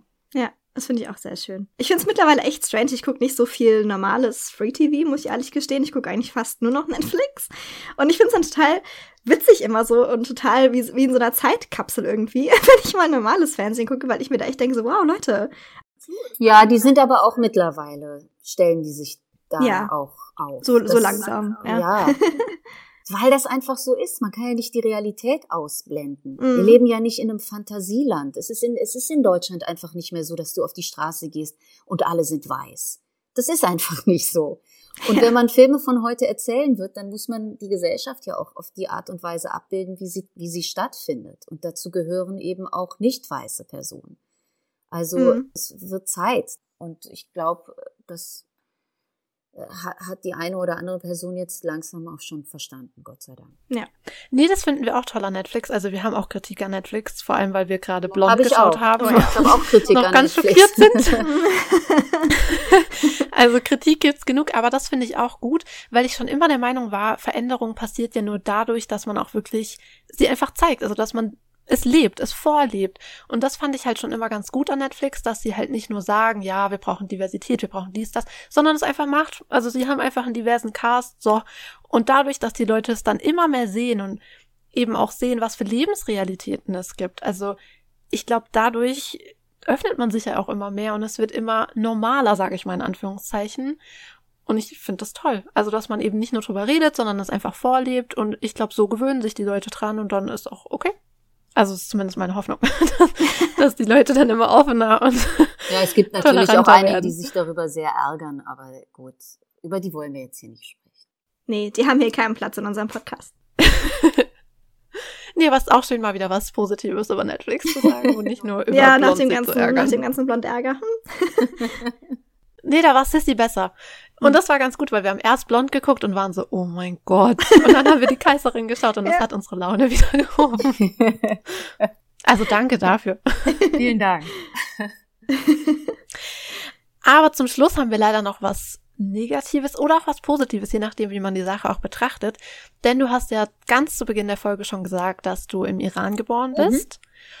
Und wir sehen ja gerade im Iran eine unglaubliche Bewegung und darüber würden wir gern zum Schluss noch mit dir reden, weil wir sehen es ja tagtäglich im Fernsehen, auf Social Media und das bewegt uns auch sehr. Und da wollten wir dich erstmal fragen, was du darüber denkst und dann auch, was wir hier tun können als Frauen oder als Menschen in Deutschland für die Frauen im Iran. Also erstmal vielleicht kannst du ja noch mal in zwei, drei Sätzen zusammenfassen, was gerade los ist. Also ich finde die Frage sehr gut und ich finde das spitzenmäßig von euch, dass ihr äh, dem auch noch äh, Raum gebt. Denn es ist tatsächlich mit eines der wichtigsten Dinge gerade, äh, die in meinem Leben stattfinden. Und ja, ich würde jetzt weniger von Bewegung reden. Mittlerweile würde ich schon den Mut haben zu sagen, da findet eine Revolution statt.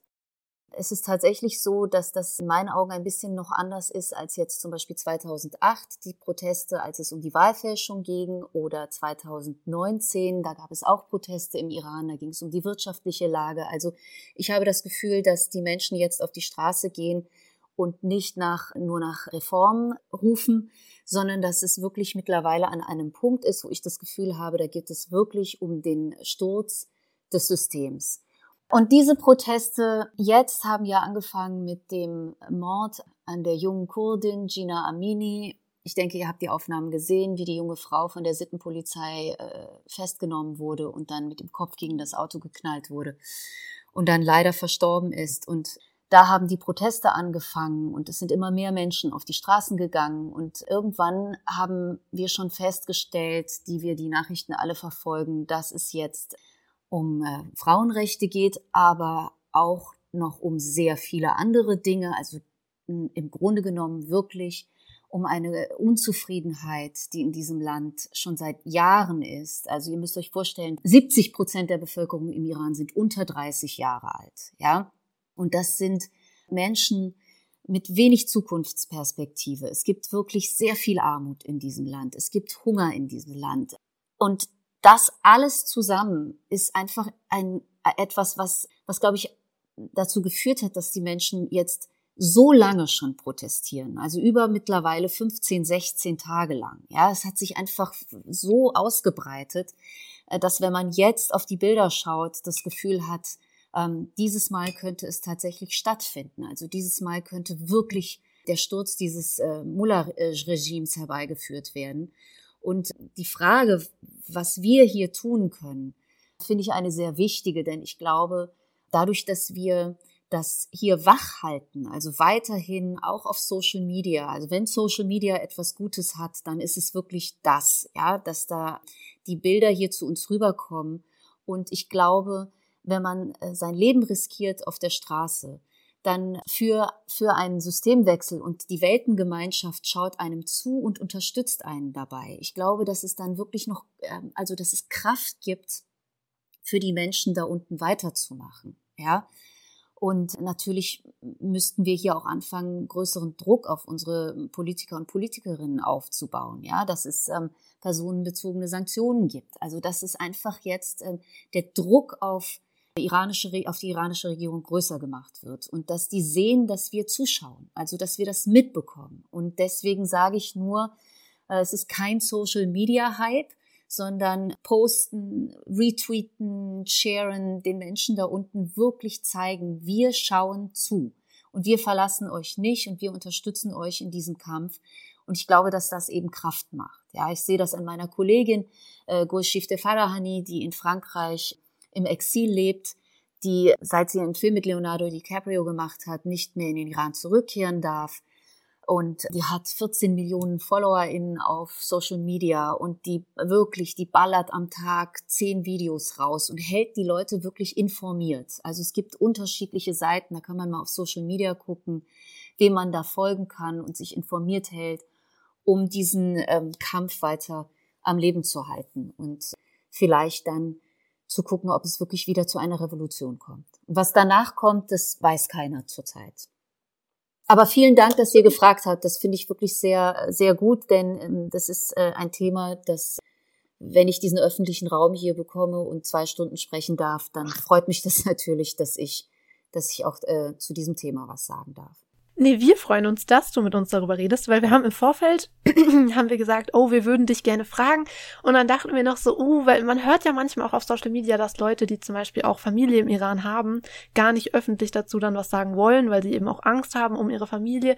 Und dann dachte ich so, okay, wir fragen lieber vorher, ob es für dich okay ist. Das ist auch sehr sensibel und gut gedacht von euch, denn es ist tatsächlich so. Also ich habe Familie im Iran und natürlich war am Anfang der Proteste die große Frage stand im Raum, äh, sage ich jetzt öffentlich was dazu. Aber ich glaube, hier sind sich jetzt alle Exil-Iraner und Iranerinnen einig, aus welchen Gründen sie auch immer Iran verlassen haben und in welchen unterschiedlichen politischen Spektren sie sich hier im Exil befinden, sind sich momentan, glaube ich, alle einig darüber, dass man den Mut haben muss, jetzt nach vorne zu treten und was zu sagen, ja, und eben diese Aufmerksamkeit für dieses Thema zu schaffen.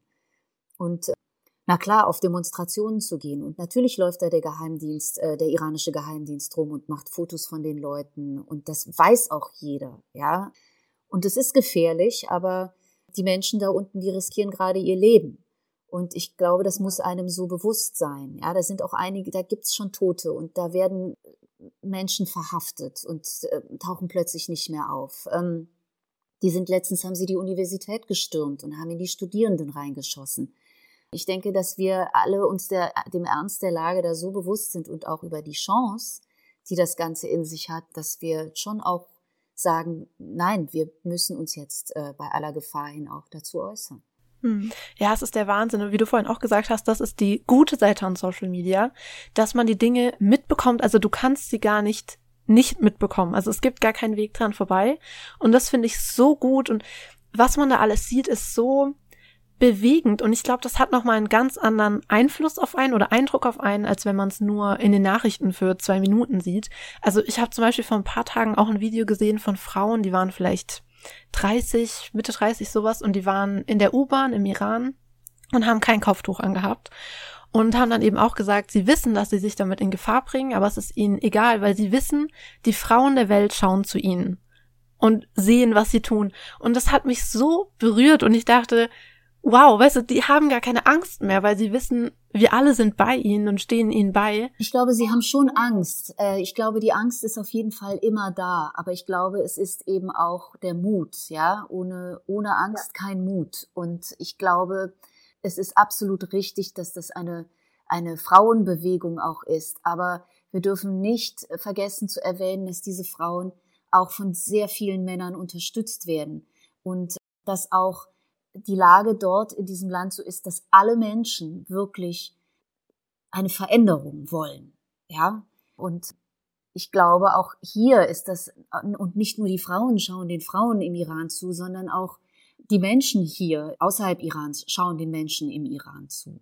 Also das ist äh, eine Sache, wo es, glaube ich, gar nicht mehr um die Trennung von, von Geschlechtern geht, sondern ich glaube, da äh, sind wir uns einig drüber, ne? dass das etwas ist, ähm, was wir alle unterstützen wollen.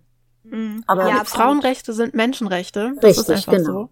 Ja, und das hast du ja am Anfang auch schon sehr schön gesagt, dass es eben auch ein generelles Problem in der Gesellschaft dort ist, dass die Gesellschaft einfach sehr jung ist, ein Großteil der Gesellschaft. Und relativ und das, perspektivlos, das dort, genau. Genau, ja.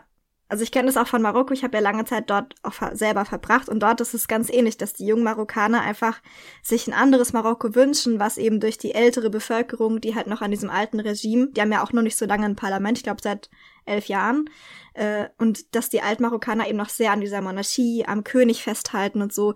Und das ist eben sehr, sehr schwierig, das zu durchbrechen. Aber dadurch, dass eben die iranische Bevölkerung so jung ist eigentlich, oder ein Großteil der Bevölkerung, habe ich da schon auch eigentlich ich will jetzt nicht sagen so große Hoffnung, aber ich glaube schon, dass man da echt was bewegen kann. Und es fühlt sich auch wirklich so an, wenn man Ausschnitte und, und Videos und Bilder von dort sieht, dass einfach mittlerweile so ein Point of No Return erreicht ja, ist. Ja, und ich habe große Hoffnung. Also ich ja. bin hier, ich bin hier im Gespräch mit vielen Leuten und wir haben alle Hoffnung. Und das ist ein, ein, gutes Gefühl, trotz dieser schrecklichen Bilder. Und natürlich ist man auch traurig und, und, und entsetzt und ähm, es ist auch zwischendurch Weinen dabei, ja, dass man einfach diese Bilder sieht. Und trotzdem habe ich die Hoffnung, dass sich da jetzt wirklich was verändern wird. Unbedingt. Aber deswegen müssen wir alle weiterhin aufmerksam darunter schauen. Hm. Ja, weil ich glaube auch, da, ich glaube, deshalb hat mich dieses Video mit den zwei Frauen so berührt, wie sie das gesagt haben, dass sie eben Das, also klar, ich, die hatten bestimmt Angst. Man hat Angst. Also wäre ja auch komisch, wenn nicht. Aber dass einfach dieser Wille, etwas verändern zu wollen, so viel größer ist und dass man dadurch die Angst auch ein bisschen verliert. Weil man sagt ja auch manchmal, was ist denn ein Leben ohne Freiheit? Also das ist ja kein echtes Leben in dem Sinne.